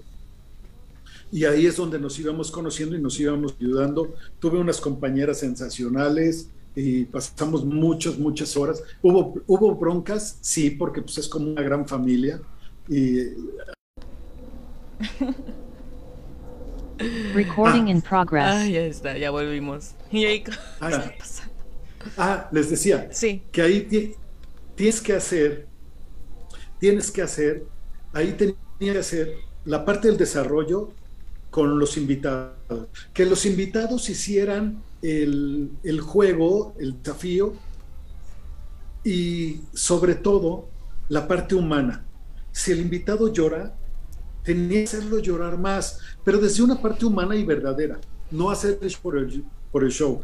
O si el invitado ríe, tenías que hacerlo reír más, o sea, llevar esas emociones al máximo para que el espectador disfrutara y viera por lo que no puede ver en cualquier parte. Y eso es un trabajo que no está fácil desarrollar. Pues generar el rating, ¿no? Al fin de cuentas sería... Sí, Sí, hubieron, hubieron tres, fíjate, de, de 1.300 programas, te puedo decir cuatro eventos que sí marcaron la historia de Cebale en el aspecto negativo, porque positivos hay 50 mil. Uno fue muy al principio de Cebale, cuando el Pocholo se, se, suelta de la tirolesa y se la pie. Era muy, muy al principio. Entonces, pero fíjate lo que son las cosas. Pocholo, Pocholo, si llegas al inflable, no te vayas, al, no te vayas a soltar, te van a hacer un poquito para atrás y ahí, este, y ahí ya te sueltas, en los colchones. ¿Quedamos bien? Sí. ¿Dónde se soltó? En el inflable. No, bueno. ¿No? O, por ejemplo, eh, una chica que, que se suelta de la naturaleza y llora como loca. Y llora como loca y dices, lo hemos hecho 20 mil veces, ¿qué le pasó? Cayó sentada, cayó bien, cayó como son las indicaciones, pasó. Historia larga, corta, estaba tratando de, de sacar un, un beneficio que teníamos. Y resulta que la chava había tratado por otros medios de que le curaran por medio de otro seguro pero como los seguros van de historial, llegó el del seguro y le dijo, oiga señora, la, que no podía caminar y se estaba quejando y, y me duele, le dice el del seguro, oiga señora, usted trató de arreglarse esto hace dos meses y pues no se lo vamos a poder pagar porque hay un antecedente. Y de repente dice, no, ok, se limpia las lágrimas y caminando como si nada. No, o sea, la, ahí también le salió la actriz, entonces. No, era para las palmas de oro, de verdad, era para un Oscar, porque le salían unos lagrimones que yo decía, sí está sufriendo. Otro evento muy desafortunado fue Jessica Segura, ese sí, ah. de un sube y baja. Salió volando. Famosísimo en las redes, ahí sí, pero vuelta a lo mismo. La indicación era clara, Jessica, cuando tú te volteas, ese, ese, esa es mi indicación para que yo me voy al otro lado del sube y baja, porque yo ya sé que ya vienes conmigo. ¿Estamos bien? Sí. Se no te puedes regresar. Una vez que te volteaste, no te puedes regresar. ¿Estamos bien? Sí. Nos da la indicación, continuamos y de repente volteo. Algo me hizo voltear y de repente nada más veo. No, no, no. Jessica Segura se dio un seco buenísimo. Y la verdad es que fue un descuido. Ni hablar. Estás jugando y son las cosas que pasan. Ese sí fue verdadero. no, sí, gacho. Y, y sí fue uno bueno. Y el que más, más, más, más marcó fue el muñeco que subía por un, por un elevador donde te subías tú solo con una cuerda y tú por medio de poleas tú cargabas tu peso. Mm. Muñeco, la no, Sí, muñeco. Esta cuerda no la puedes soltar, pase lo que pase, esta suelta lo que quieras, pero esta, esta cuerda no la puedes soltar. ¿Sí? Sí. ¿Cuál es la cuerda que no puedes soltar? Esta. ¿Estamos bien? Sí. Ok. Y va subiendo. ¿Cómo, Raulito? Bien, muñeco. Ahora sí les voy a ganar. Sí, muñeco. Oye, Raulito, concéntrate, muñeco. dale, concéntrate. A ver, Raulito. Te dio uno buenísimo. Y de repente escuché. Raúl a comercial, pero yo estaba viendo que se quedó inmune. Y el sonido, inmune no, inmóvil. No sé por qué dije inmune. y este, inmune quería que se quedara con ese madrazo. Oye, este, no, hace cuenta que cayó una sandía al piso. Es un, es un sonido súper particular. Y entonces veo al muñeco y le digo, muñeco, ¿estás bien? No contesta. Y empieza como a convulsionar. Y Raúl la comercial, y yo, ching, entro, no entro. Raúl la comercial, Raúl, de repente, ¿qué? Ah, vámonos a comercial. Y, y además un meme buenísimo porque dice, se está muriendo el muñeco. Y Raúl, ah, remójala, remójala, remójala, remójala. Entonces sí se hicieron muchos memes donde fulanito se rompió la crisma. Ah, remángala, reempújala, remángala, reempújala. O la de mamá, el me Esa y la de ah, este fulano se acaba de dar un super madrazo. Chihuahua, chihuahua. No, sí, esos, creo que esos memes hasta la fecha siguen y no han muerto porque me han salido todavía y digo, no, hombre. Y, y bueno, también me da curiosidad preguntarte, ¿qué pasa con el muñeco? ¿Vive para contarlo? ¿Qué? ¿Qué pasó con el muñeco? ¿Vive para contarlo? Eh, ya. No, el muñeco ahí sigue dando lata. este, un tipo muy fuerte, además en ese entonces su cuerpo estaba muy fuerte porque se estaba preparando para, para, un, para una competencia de fisicoculturismo. Ah, órale. Entonces, este, un tipo muy fuerte, no sé en otras circunstancias qué hubiera pasado, pero eh, sí se lastimó un poco, pues cayó casi de, eh, en libre, casi de tres metros de caída libre y, no sé, muchos que hacen parkour te dicen, ay, tres metros, me los paso por... Sí, pero, está, pero ahí llevas el control, aquí fue una caída de accidente. Entonces, este, al final del cuento salió muy bien, tuvo una recuperación y, y ya. Pero fíjate, de 1300 programas te estoy hablando de cuatro eventos. Otro que se lastimó y tuvo un desgarre por unos pines y pues lo que te puede pasar todos los días. Porque además, ahora que yo no me había dado cuenta, y esto lo comparto aquí con ustedes casi casi en, exclusiva, yo no me había dado cuenta hasta que después de ya no estar en Cebale, de ver todo ahí en YouTube, yo decía, sí, sí hacíamos algunas cosas peligrosillas. Como que algo no estaba bien. No, había unas fichas de dominó sí. a dos y medio metros de altura y caminábamos sobre las fichas. Obviamente abajo había colchones, pero, pero tus pies están a dos y medio metros de altura. El impacto, el impacto ahí es. Si mides, si mides más de un metro, por lo menos ya es una caída de tres metros y medio. Entonces, sí, la tirolesa estaba a seis metros de altura colgado, digamos que a seis metros. Un tipo que a dos metros, le quedaban cuatro metros de sus pies a la distancia del piso.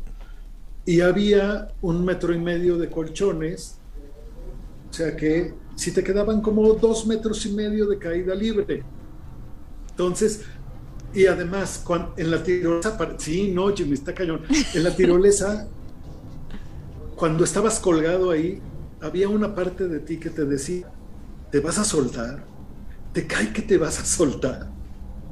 Y tratabas de resistir, pero te ganaba la fuerza, ¿no? Te ganaba el peso. Pero, pero sí había una parte de ti que te decía, estás loco, güey. eso, eso no es normal. Y creo que también fue por eso en el que tuvo un gran auge, se vale, porque vaya, sí, sí duró un buen tiempo en la televisión. Y ahorita que comentas sobre la distancia y al menos lo que tú medías, si era una distancia, una, una pues, algo considerable, ¿no? Que pues uno a veces cuando estamos ahí en el despapalle, pues mm, nos, lo dejamos pasar, ¿no? Pero creo que también cuando estamos aquí como de televidentes, pues sí te quedas, ¿qué está pasando? O sea, te da el morbo, porque pues el morbo es el que también vende. Y pues vaya que sea fue una de las series o programas que más este pues conocidas y que recordamos bastante y sobre todo que con los malos momentos que como dice fueron pocos pero que es lo que todos recuerdan y que también ahorita lo están lo estamos comparando le están comparando los memes con el con la serie muy conocida que ahorita la mayoría de gente supongo que ya ha visto de lo de los juegos del calamar. Ajá. No sé si ya la viste la serie. Pues que cómo comparan el programa de pues de se vale con esta con esta serie pues por los accidentes no que fin de cuentas fueron que contarles tres y uno que fue actuado. pues está aquí. ¿Cómo fue tu reacción al ver pues esta, estos memes o estas comparaciones? Los memes, no, la verdad es que está padrísimo porque, es decir, mira, eh, si no me equivoco, se vale terminó en el 2015. Entonces, estamos hablando que ya pasaron seis, seis años, casi siete. Y que haya dejado tal trascendencia, que la gente se siga acordando y que lo sigan viviendo. Yo he visto algunos videos, malamente no tuve la visión para hacer un canal de YouTube de Se Vale, porque donde yo hará por lo menos todo lo que yo hacía, porque yo veo las vistas que tienen todos los videos y son una cosa impresionante. Y estos memes, pues sí está padrísimo, aunque, aunque los juegos del calamar te quitan la vida, pues, pues acá no te quitaban la vida, pero yo creo que en algún momento sí sentías que se te iba la vida. Ahí como que sí ya veías ver tu vida pasar. Sí, obviamente pues cada uno se armaba su propia teoría, ¿no? Sí. Que, el muñeco se murió ahí en Cebales, ¿no? Que tuvo problemas legales Saúl, que por eso ya no han sacado otros invitados. No, si vieras este comentarios que hay en esos videos de YouTube, vieras unas teorías intensas que ya ni tienen, sentido alguna. Bien conspirativas, ¿no? Pudiésemos decir. Y por eso también hubo un este chisme, no sé, creo que también llegaste a enterar, porque estuvo ahí un rato Mariana Echeverría, ¿no? De que según dijo que que la, que la habían corrido todo ese show porque tú le quitabas el protagonismo a este esta pues no sé conductora del programa sí lo vi que no que ella que ella me quitó ah, el protagonismo y mira yo con, con Mariana mira ni, ni, ni le paré bola la verdad ni, ni la pelé. ¿Por qué? Una, lo publicó en una revista. Su chisme fue tan poderoso que ni siquiera le dieron la portada. Ni salió en portada. En estas revistas donde son varios aspectos de la publicación en la portada, en este no le dieron ni portada. Y luego en el programa del FAICI también lo vuelve a repetir. Y una vez más no vuelve a pasar nada. ¿Por qué no pasó nada? Yo le diría primero que nada a Mariana, Mariana, gracias. Gracias porque tú ahorita estás en pantalla, en televisión abierta, yo no. Y sin embargo, tú me estás brindando esa pantalla. El estelar. Esa pantalla que yo no tengo ahorita, tú me la estás compartiendo. Muchas gracias. Segundo, gracias por verme tan poderoso. ¿Por qué? Porque ella dice que la corrieron por mí, yo tenía una productora. Eh, ustedes no están para saberlo ni yo para... Cuando se decide un elenco en una empresa como Televisa, tienen que ver los directores, los productores y los ejecutivos, porque es un negocio y es un negociote. La inversión es potente. Entonces, ella, al decir que yo la había corrido, le quitó toda la fuerza a los ejecutivos, al productor, al director, y me la dio a mí. Entonces yo le decía, gracias otra vez por verme tan poderoso, por verme tan capaz. Ojalá hubiera tenido yo esa fuerza, porque si yo hubiera tenido esa fuerza, pues se seguiría ahí y yo seguiría de conductor principal. Y otra, si yo hubiera decidido quién entra y quién no a Cebale, pues Mariana nunca hubiera entrado, porque su permanencia en Cebale fue tan corta, porque nunca entró en lo que, en lo que verdaderamente Cebale requería.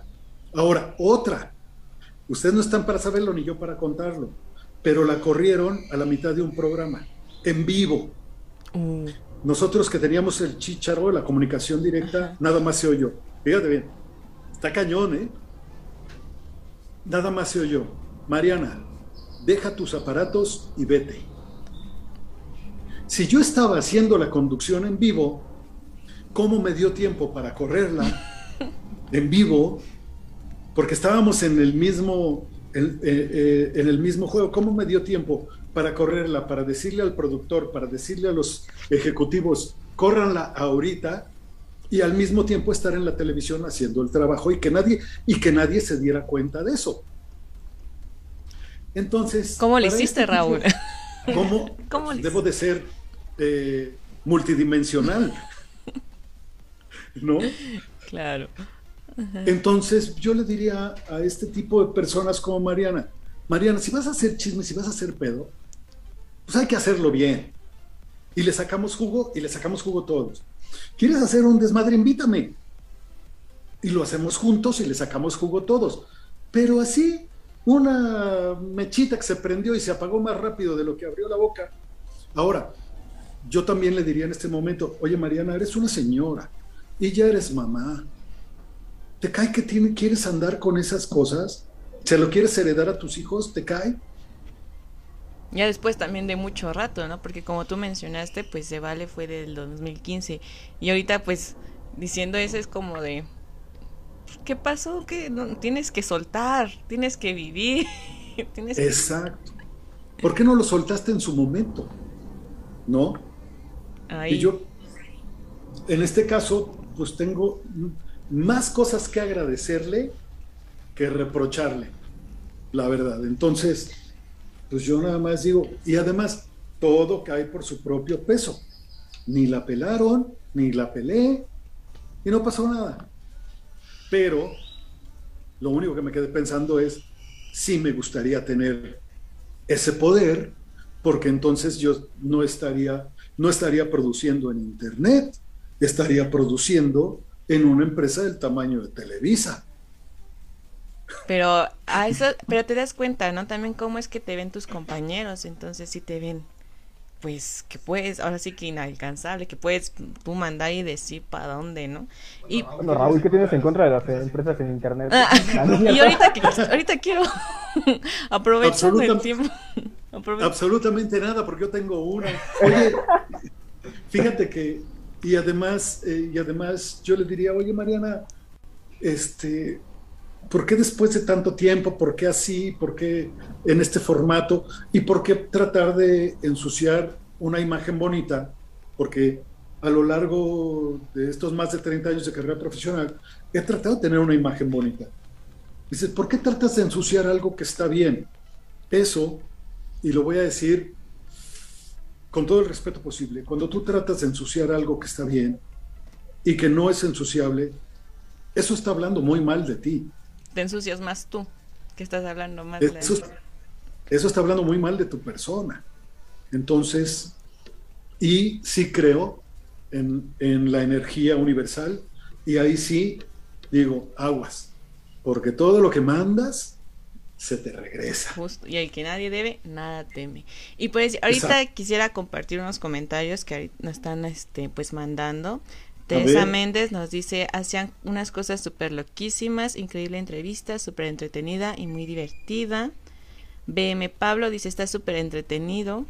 Medari dice que era un programa súper lleno de risas. Pues es que varios somos fans de, pues, de Se Vale. Aquí también nos está acompañ- acompañando Alidalí Medina. Un saludo. A Saludos.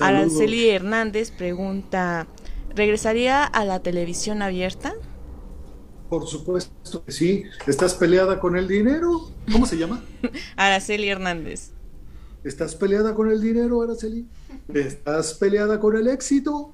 No, que- pero- pero Sin miedo al éxito. Preguntan si Claro hay algún sí. proyecto de conducción o actuación.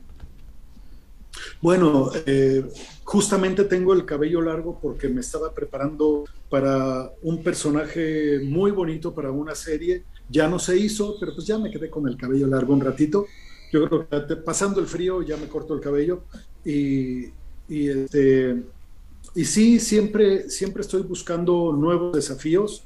Ahorita tengo un desafío padrísimo que empecé hace un par de años, que es mi canal que se llama Conéctate en línea, que lo pueden encontrar en Facebook, en Instagram y en YouTube. Y, ese es un gran desafío porque tengo que hacerlo crecer y la pandemia no ayudó, entonces ahorita es el momento, siempre es el momento de la acción y ese es ahorita mi desafío más grande, sin dejar mi carrera como, como actor y como conductor. Claro, adaptándose y evolucionando pues a las circunstancias, ¿no? Que pues el mundo gira y nosotros tenemos que estar al par. También nos... Y Ajá, sí, sí, sí. En estos días me ha dado como, como nostalgia, como muchas ganas de subirme al escenario como actor otra vez. Entonces, a lo mejor voy a empezar a buscar una obra de teatro ahorita que ya están reabriendo los, los teatros y ya, hay, y ya hay otra vez la oportunidad de que la gente vaya al teatro, yo creo que muy pronto me, van a ver en, en, alguna obra. Una comedia, yo creo, para, para hacerlos reír y para invitarlos a que, a que nos burlemos un poquito de, de las cosas de la vida. Pues sí, ¿no? De la cotidianidad, al menos ya darle un sentido ya más cómico, porque pues vaya que pasamos un año que pues, con tragedias, un año con inseguridad de la enfermedad ahorita del COVID-19 y pues qué mejor ya estar agarrando un hilo pues de la mejor manera, ¿no? Con comedia, con también está mencionando Franco Álvarez dice un saludo a buen al buen Raúl. Saludos. Geme Montserrat nos está viendo, un saludo también a Johan Parra. Eh, Meda dice qué interesante, saludos a todos. Miguel Ángel Córdoba dice saludos. Hace un mes que no baila el muñeco. Otra de las canciones que nos faltó mencionar. Pues échale ganitas.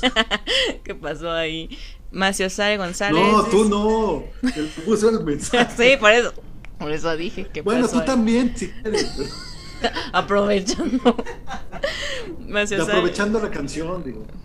Macio Sare González. Ya ella se está hasta se puso colorado. Macio Sare González dice saludos a Raulito Magaña Bebé. ¿Eh? Gracias. Dice, hola, nos espera, ¿qué gustas? Sí, efectivamente, ya me despido porque, claro. bueno, les platico, dentro de este, de este canal, Conéctate en línea, no estoy pegado con electrónico, Jimmy. Este, dentro tengo este canal que se llama ¿Qué gustas? Y dentro de los muchos programas que tiene, tengo que gustas, no, conéctate en línea. Y dentro de los programas que tiene, uno de ellos es ¿Qué gustas? Que es un eh, programa de gastronomía. Y pues tengo que ir a hacer el de hoy un restaurante para llevárselos a ¿Qué gustas? Y los espero los miércoles en vivo de 3 a 5 en Conéctate con Raúl Magaña donde encontrarán charlas así como la que tenemos el día de hoy, con diferentes personalidades invitados y también les hago la lectura de las cartas de ángeles, del arcángel Gabriel y de Ganesh. Ah, ya, ya, vimos que con Raúl la, la, plática sigue, hasta seguiría todo un día completo, porque pues para las cartas de los ángeles, para estos programas, pero está bien, ya no te quitamos también más el tiempo y pues invitamos a toda la gente a que visite las redes sociales de Conéctate en línea y justo en este momento está pasando el de la basura o no sé quién sea, entonces ignórenlo. ya te agradecemos mucho el que nos hayas acompañado en esta entrevista, Raúl, nos sirvió bastante, te conocimos pues más a fondo, más sobre pues tu personalidad en el área de pues de tu trabajo y pues te agradecemos tu tiempo. Y esperamos muchísimas gracias, Jimmy. Un placer, Jimmy. Muchísimas gracias, Susan. Gracias por esta entrevista. Me lo he pasado muy bien y efectivamente me, los disfruto mucho y me pasaría mucho más tiempo platicando aquí con ustedes, pero si quieren lo dejamos así para, claro. para la continuación. Claro. Y este, ya vi, ya vi a tu gatito también ahí saludando. ah, qué chulo. El mío, el mío también ya pasó por aquí, nada más que es más timidón. Así que eh, lo dejamos para una segunda y tercera ocasión. Les mando beso, abrazo y nos vemos muy pronto. Vale, muchas gracias. Muchas gracias Bonito fin de semana. Ah. Ay, a ver, espérenme. Espérenme. Ya, ya, córtale. Espérenme, espérenme, espérenme. Yo me sigo, Yo me sigo despidiendo, ¿eh? Bueno, chicos, agradecemos mucho que nos hayan acompañado y pues los esperamos todos los sábados a las 3 de la tarde por Black Sheep PS. Hasta la próxima. Uh, Chao, bye. bye. Esto fue todo por el día de hoy. No olvides visitar nuestras redes sociales para enterarte de las novedades que tenemos y de nuestros invitados. Te esperamos en nuestra próxima transmisión con, toda, la actitud. Esto es Black Sheep PS. Hasta, la próxima.